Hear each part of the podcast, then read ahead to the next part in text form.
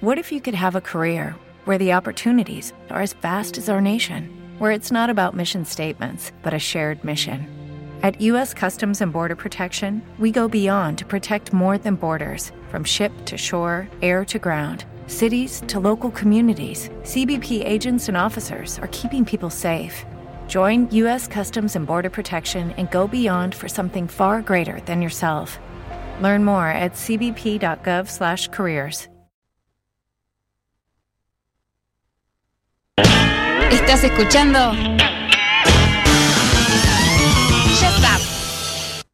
¿Qué tal amigos? Bienvenidos a otro programa de Yazab. En este capítulo vamos a hacer un reconto de los mejores discos que salieron en este año 2019. Fue un año donde surgieron un montón de artistas, algunos nuevos, algunos debutantes, y de eso se trata, hacer y ir nombrando algunos de, los discos que, que estuve escuchando, discos que me parecieron interesantes para este segmento y seguramente algunos discos los conozcan, otros no, y de eso se trata el episodio de hoy. Just Up. El jazz no pasó de moda.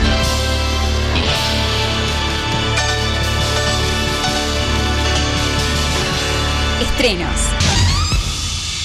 Así es, el jazz no pasó de moda, entonces vamos a darle rienda suelta a el episodio del día de hoy. Y eh, esto no, no va a ir en ningún top 10, top 5, nada de eso, ni siquiera tiene un orden. Simplemente fue como los, los fui poniendo, como me fui acordando y como los fui escuchando estos discos. El primero que vamos a escuchar se trata de un músico que es vivafonista. Hay muy pocos músicos vivafonistas. Este se llama Joel Joel Ross, que fue un va, es un pibe de 23 años que nació en Chicago, se muda a Brooklyn y en esa ciudad empieza a reclutar un- una serie de artistas, se empieza a codiar con otros, como por ejemplo con James Francis, con el cual hizo una dupla fabulosa, tuvieron colaboraciones juntos, él se pudo destacar dentro de su instrumento con algunos de los materiales de James y luego se empieza como a animar a componer su propio material. Esto lo hizo para la Blue Note con solo 23 años. Joel Ross empieza a fichar con este sello tan importante del cual desde que tiene a su nuevo representante la Blue Note empezaron a, a sacar y a surgir un montón de artistas nuevos con un jazz más fusionado, más moderno. Blue Note siempre tratando de, de tomar la delantera con respecto a ese sonido, a encontrar un sonido, por lo menos el, el sonido que representa eh, estos momentos, ¿no? estos tiempos que, que corren. El álbum que hizo Joel se llama King Master, es un disco que le dieron mucha publicidad en las redes sociales, sobre todo la grabadora, porque estaba el desafío de promocionar dos cosas. Primero a Joel como un artista nuevo y segundo su disco, su disco debut, Eh, Kingmaker. Así que con Kingmaker y Joel a la cabeza, la Blue Note tuvo como eh, la prueba o el desafío, mejor dicho, de darnos a conocer y también de meternos en su música y que nos guste su música.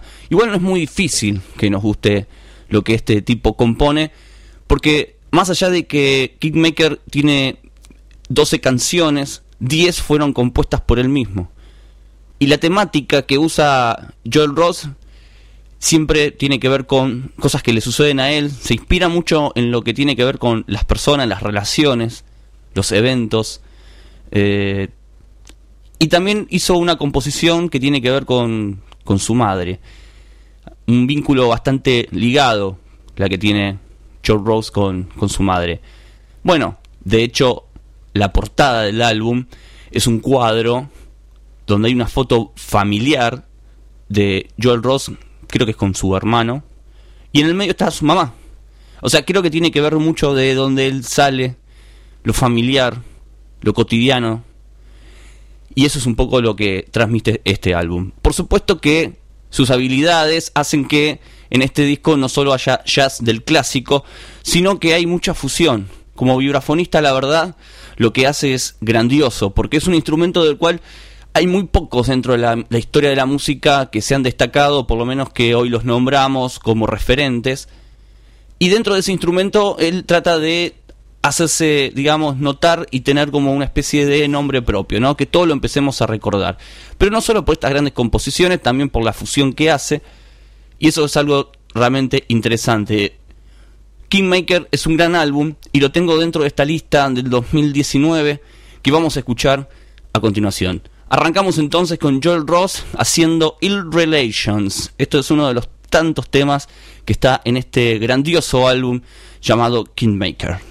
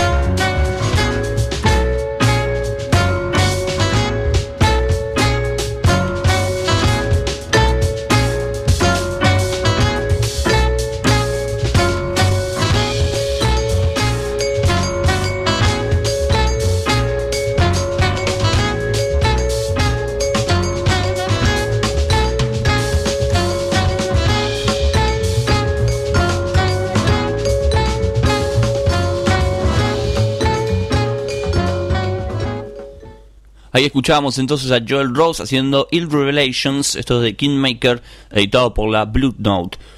Repito, es un disco que si entran al Instagram de Blue Note le están dando como mucha mucha rosca a este álbum y la verdad ya debutó muy bien, la crítica fue exacta con lo que escuchaba, fue precisa, honesta, por decirlo de una manera.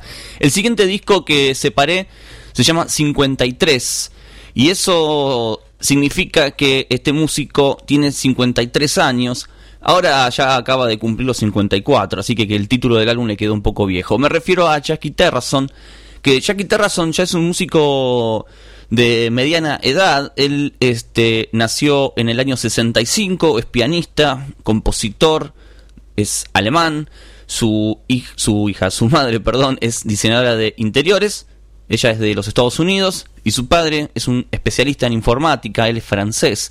Así que hay una mezcla ahí de, países, de culturas. Y eso un poco se traslada a la música de Jackie Terrason, un músico, la verdad que fue creciendo poco a poco, porque ya a los 5 años de edad él empezó a estudiar piano, se introdujo en, en varios eh, lugares de, de, jazz, de hecho en esos, eh, en esos momentos de estudio él conoce a Francis Paudras, que es un fotógrafo y también es un pianista más amateur, que fue muy amigo de Pat Powell. Pat Powell dentro del jazz, para los que no conocen, es fue, mejor dicho, un pianista excepcional, muy adelantado a su época, que fue descubierto en un restaurante, él tocaba el piano mientras la gente almorzaba o cenaba, y justo un productor de la Blue Note eh, lo descubre, le ofrece un contrato, y ese primer disco, ya todos estaban en contra de que produzcan a alguien que, que no tenía muchas referencias y que lo habían conocido, digamos, en una cena en un restaurante. Pero así todo logran editarlo y ese álbum se llamó The Amazing of Bad Powell, ¿no? El asombroso Bad Powell. Y fue un álbum realmente que causó mucho furor, mucha revolución. Así que todo el entorno que tenía que ver con Bad Powell era bastante interesante, ¿no? Era un tipo que no se codeaba con, con cualquiera. Y Jackie Terrason logra meterse, digamos, en ese anillo de relaciones de la mano de, de Francis Paudras y él fue quien lo, lo fue acomodando. De hecho, Francis le consigue una beca, una beca para que estudie en la, en la Berkeley, en Boston. Entonces Jackie viaja hacia Boston y empieza a, estudiar y a conocer mucho más su, su, instrumento. Comienza a tocar muchas veces en un lugar llamado Wallis, que es un club de, de Boston. Ahí él empieza a, a tener un renombre regresa a Francia casi en la década del 90, arma otro grupo, empieza de gira, eso hace que después con esa gira empiece a viajar por varios lugares, viaja a los Estados Unidos, más precisamente en Nueva York, ya con una formación un poco más estable, y se unió al grupo de Art Taylor durante casi un año y medio, y ese mismo año empieza a tener una relación y empieza a conocer a Betty Carter. Y graba algunas sesiones, algunos discos con ella, pegan buena onda y se van casi 10 meses de gira por todos lados. El New York Times empezó a hablar de Jackie Terrason y dijo que entre los artistas que podrían cambiar la cultura del jazz de los próximos 30 años, él es uno de esos. Palabras fuertes, palabras interesantes, y eso hizo también que ganara un premio, un premio internacional que se da a todos los pianistas, que se llama el Jazz Thelonious Monk, ¿no? En honor al gran pianista Thelonious Monk. Este año Jackie Terrason edita el álbum 53, dándole un poco inicio y también dándole, digamos, como un cierre a esa edad tan importante para él. Así que gracias a la grabadora Decca Records de Francia, él edita este álbum. Vamos a escuchar un tema de este disco llamado The Call. Esto es uno de los tantos discos que han salido este año y que son fabulosos.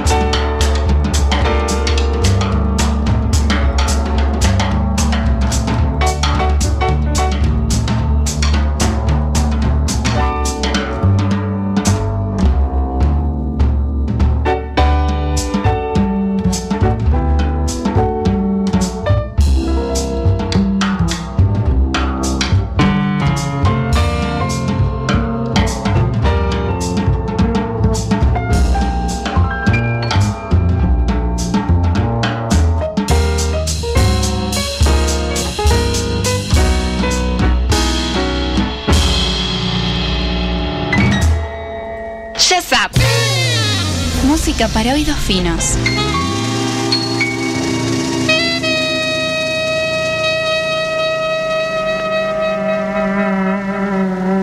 Continuamos en este reconto de los discos más importantes que han salido al menos este año eh, en lo que tiene que ver el jazz. Creo que el año pasado habíamos hecho alguno de estos eh, de estos top donde se habían editado. Siempre son como interesantes porque es como un resumen de todo ese material que, fue saliendo. De hecho ha salido muchísimos discos a nivel eh, argentinos, también mexicanos de, jazz muy interesantes y sobre todo no solo material nuevo sino también discos que eh, fueron reeditados. Eso también es como un punto a favor.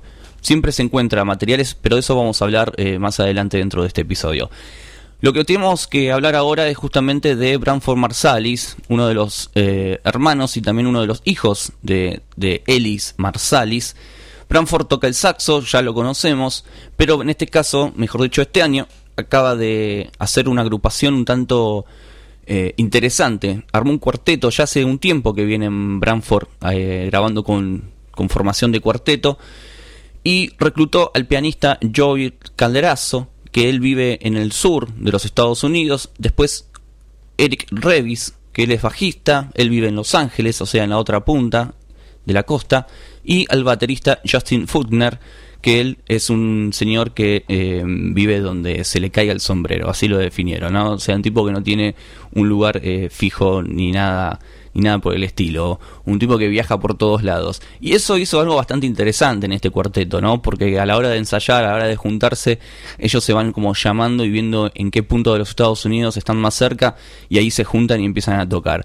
Un cuarteto atípico, algo que siempre nos caracteriza, o mejor le caracteriza a Branford y también a su hermano Marsalis, a Winton, porque ellos siempre intentaron y lo demostraron de ir como trazando diferentes rumbos dentro de la música del jazz, otras veces barajando y mezclando de nuevo, y eso a los jazzeros puristas o a los más, más grandes como que nunca les, les interesó demasiado ¿no? esa, esa política jazzística que tenían estos tipos.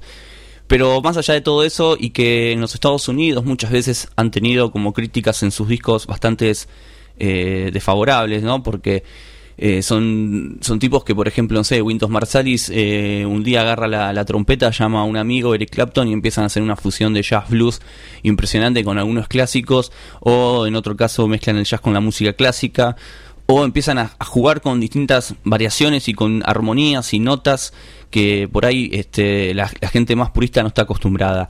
Bueno, para este disco, este cuarteto lo que hace justamente es eso, eh, entregarse 100% a la improvisación dentro del jazz, pero también hacen algunas cosas de blues, de swing.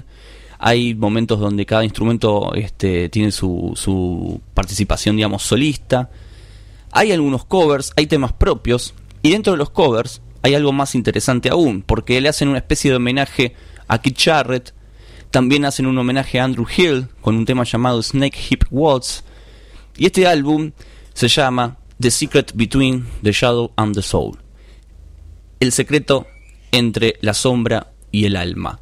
Y esto es uno de los trabajos realmente interesantes que salieron este año, editados por la grabadora de los Marsalis, llamado Marsalis Music.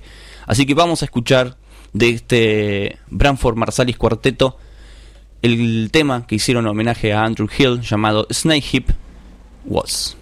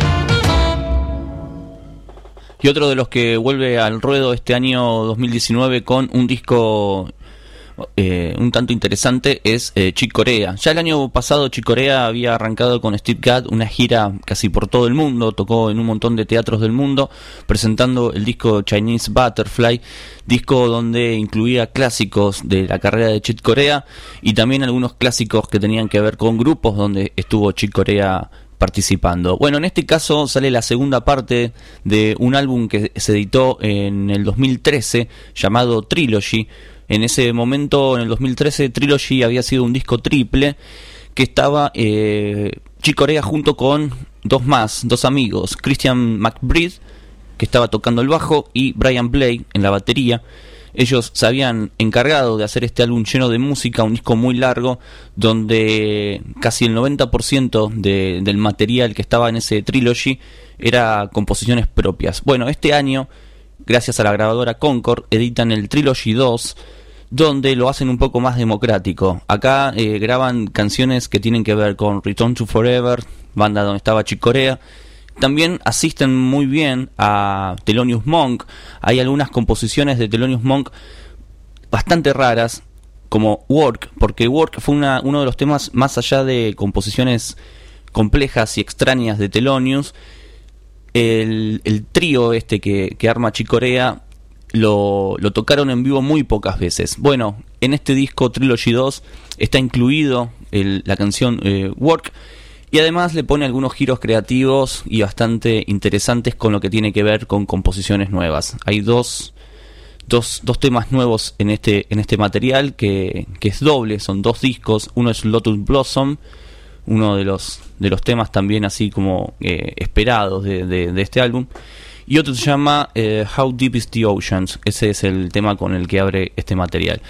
Un disco más corto que el del 2013, pero no así eh, efectivo, interesante, y es por eso que lo pusimos en esta lista de los mejores, o por lo menos de los discos más interesantes que salieron este año 2019. Escuchemos entonces Work tema de Thelonious Monk, clásico de Thelonious, interpretado por Chick Corea, Christian McBride y Brian Play.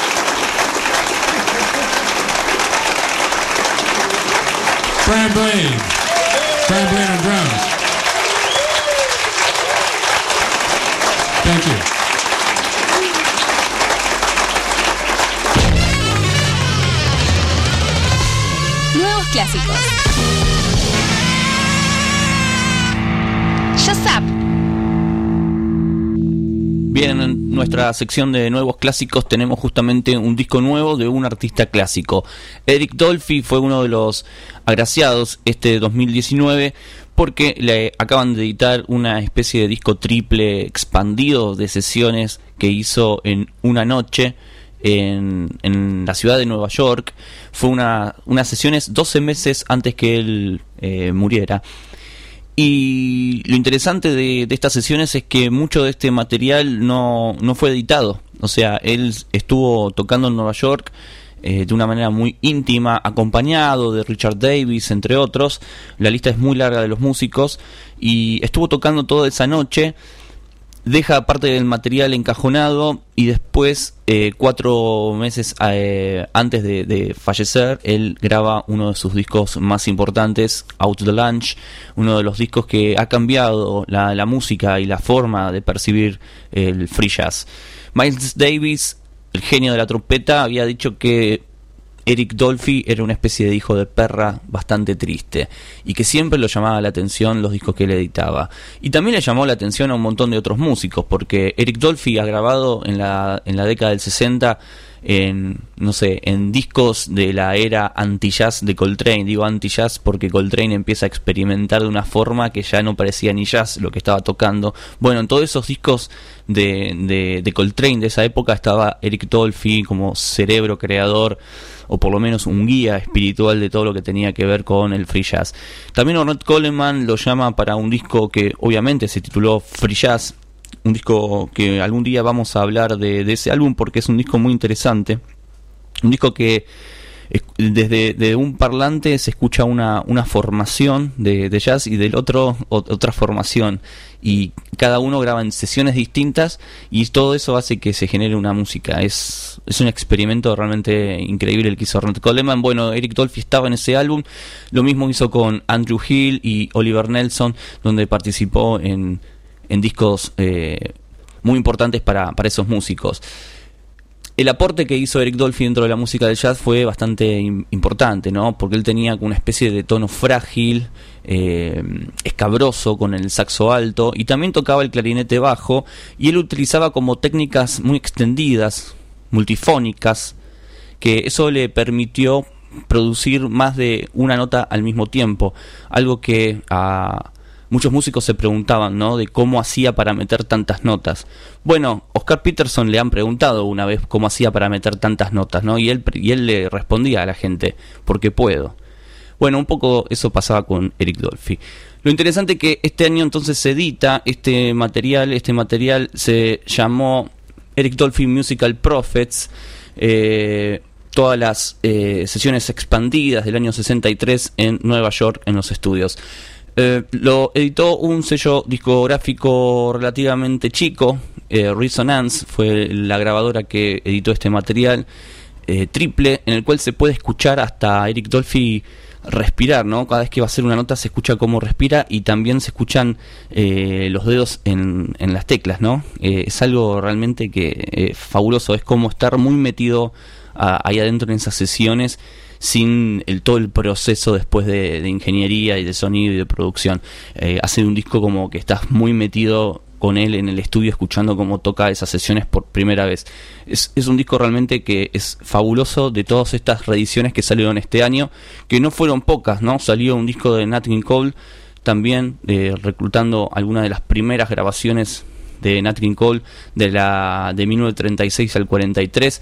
Bueno, salió uno de los discos que hemos presentado en Jazz Up de Coltrane llamado Blue World, ese disco fantasma que, que después acaba de, de tener la luz. Stan Getz también eh, se han editado cosas eh, extrañas de él. Y otro, otro, de los discos también esperados de Miles Davis llamado Rubber Band. Este también otro disco que, que había sido un disco medio en falso que después se termina editando este año. Vamos a escuchar eh, el de Eric Dolphy, la canción Mandrake. Y esto es una de las tantas sesiones que hizo el gran querido Eric Dolphy en el año 63 en Nueva York.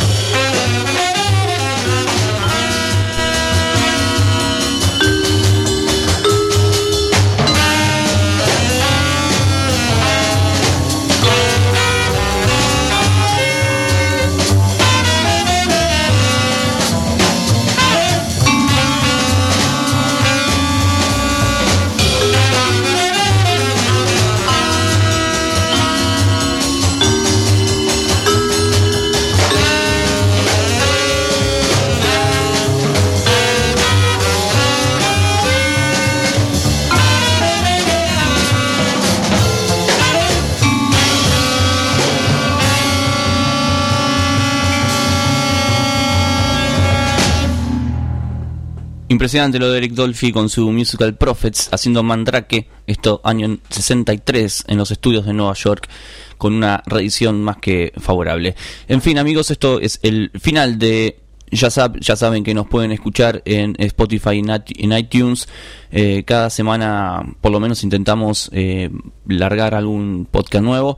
Y recuerden que vamos a estar en vivo dentro de muy poco en Radio Border a la noche, seguramente el viernes a la noche, pero después vamos a, pasarles bien la, dirección en nuestras redes sociales que son Yazap. solamente Facebook o si no en, en el Facebook de Radio Border. Ahí van a poder encontrar toda la información. radioborder.com.ar. Mi nombre es Sebastián Rufo y nos encontramos en el próximo próximo episodio de Jazz Adiós amigos. ¿Estás escuchando?